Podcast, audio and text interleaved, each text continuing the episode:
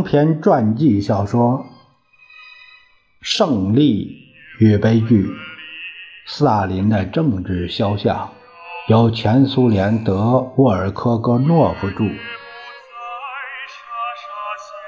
苏群翻译，贺崇济校对，事了不讲。在这迷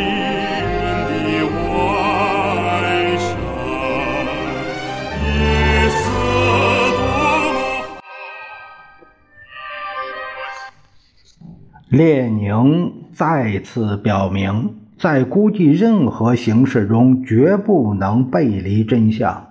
福伊列宁在分析失败的根源时说。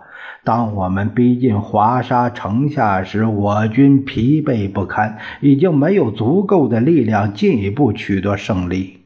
可是，波兰军队被华沙城中爱国的热潮所鼓舞，感到在自己的国家得到了支持，而有了重新进攻的可能。结果是，战争虽然有可能使波兰彻底崩溃，但是在决定的关头，我们的力量不够了。十分值得注意的是，后来写军事史的人只强调斯大林对南线、东线、西南线的转折所建树的特殊功绩，而从来不提及他在波兰战役中所起的作用。尽管公务繁忙，经常出巡、开会，可是斯大林并没有停止参与宣传工作。在国内战争年代，他发表了三十多篇文章，阐述同阶级敌人作斗争的各种问题。其中最出色的就是有关彼得格勒战线、关于南方的军事情况、协国与俄国的新进攻，均刊登在《真理报》上。斯大林的文章依旧通俗、朴实、易懂和严谨，他表述思想的作品毕生如此。虽然我们知道斯大林日后还做过可怕而又不可原谅的事，并且由此得出某种看法。但这并不认为他生来就是恶人，而且不能否认斯大林在国内战争中还是有某些功绩的。然而，这是一个受命于人的代表的功绩。正如后来有人在文章中说，尽管从革命一开始，斯大林就进入了党的最高机关，作为那些身兼数职的人们中的一员，可是他并没有做出任何决定性的贡献。斯大林曾任民族事务人民委员、国家监察人民委员、共和国革命军事委员会委员、一些战线的军事委员会委员的先后担任。劳动和国防委员会委员，渐渐的，一步一步的，尤其到了国内战争结束时，斯大林的地位巩固了，他成了党的领导核心的主要成员之一。仔细分析一下斯大林在这段时间里的活动，可以看出他不如党的许多领导人。作为理论家，他顶多是一个普及工作者。他缺乏那种在历史性革命动荡时期十分重要的讲演口才，任何人不会说他是个诚恳善良的人。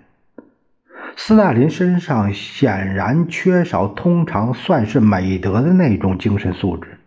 可是他所具备的却是基诺维耶夫、加美涅夫、托洛茨基、季可夫、托姆斯基、布哈林和其他革命领袖人物与年轻社会主义共和国领袖人物所没有的某种其他的素质。对许多人来说，斯大林那种少有的明确目的性和坚持具体主张的表现显得出乎意料。在达到领导机构提出的目标时，他的意志、坚毅精神、决心，给同他打交道的那些人留下了印象。不能不看到，作为领导人，斯大林在很大程度上是在国内战争年代造就出来的。他对权力的威力是有所感受的。他懂得权力在中央和地方的奥妙，使他深信不疑的是压制、施加压力、使用暴力，在紧要关头可以取得预期的结果。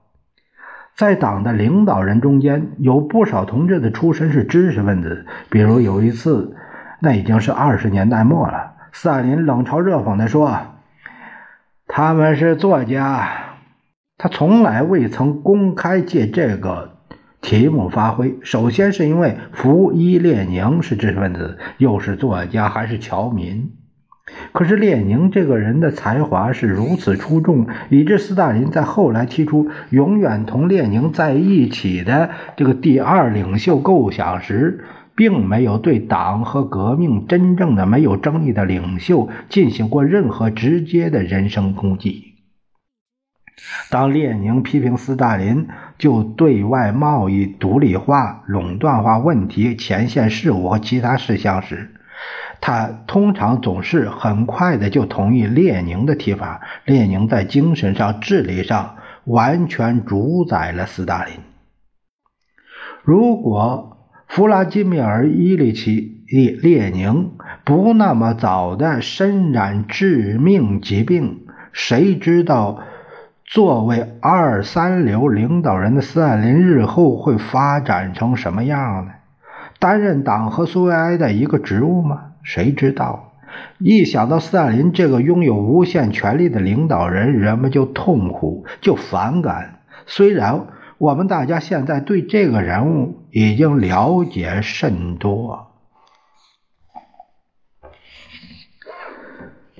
在国内战争结束时，谁会想到，在一代杰出的革命家列宁的战友中间，会有一位？不比其他人更有才华、更聪明、更卓越的人成为列宁的继承人呢？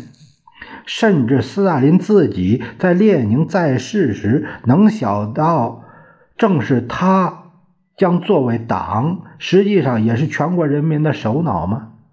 当时有谁能说，由于各种客观情况不成文的决定、历史偶然性的巧合，斯大林？将被推上我们这个大国政权的顶峰的，大概不会有这样的人。就连斯大林本人在列宁还健在时想的，多半是别在具有很高智力和精神水平的一大群列宁战友中间掉队。列宁很少抱怨健康状况，他身体。健壮，能够承受巨大的体力和精神负担。只要想一想，仅在革命和国内战争年代，列宁就撰写了，是在没有现在必然设置的助手和顾问的参与下，亲自动笔撰写的。他撰写了多少天才的著作，就足以说明问题了。这些著作也是在他。身为革命本身，革命的现在和未来的命运肩负着重任的情况下完成的。列宁还健康时，从来没有提过关于他的战友左右手可能成为他的接班人，可能继承他的角色的问题。但是到一九二一年底，就出现了非人力所能及的疲劳过度的初步迹象。然后是多病，于是越来越多的人不由得就对同列宁在一起的那些人给予了关注。H.N. 谢多娃回忆说：“先是人们悄悄地传播列宁生病的传闻。”任何人好像也没有想过列宁会生病。许多人都知道列宁非常关心别人的身体，可是他自己好像并不生病。所有老一辈革命家的心脏由于过重的负担都已经衰老了。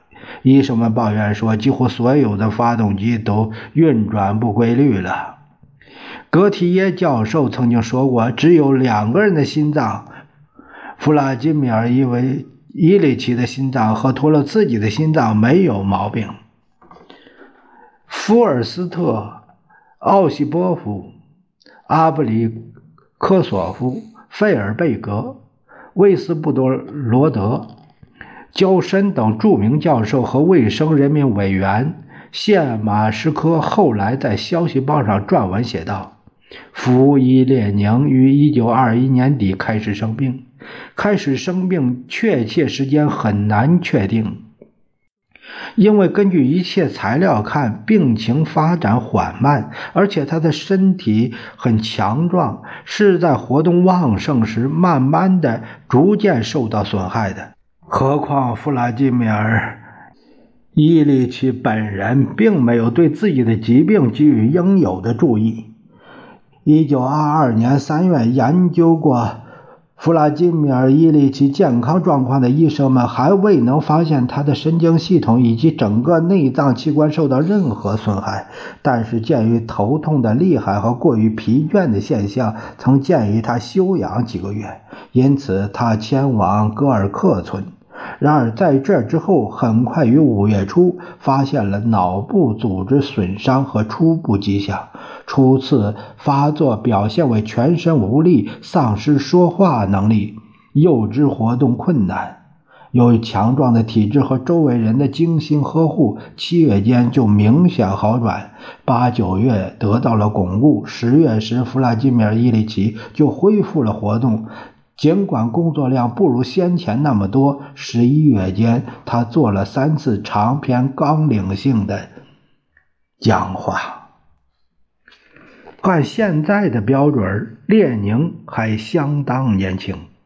从一九一七年四月返回俄国的时候起，列宁几乎没有休息过。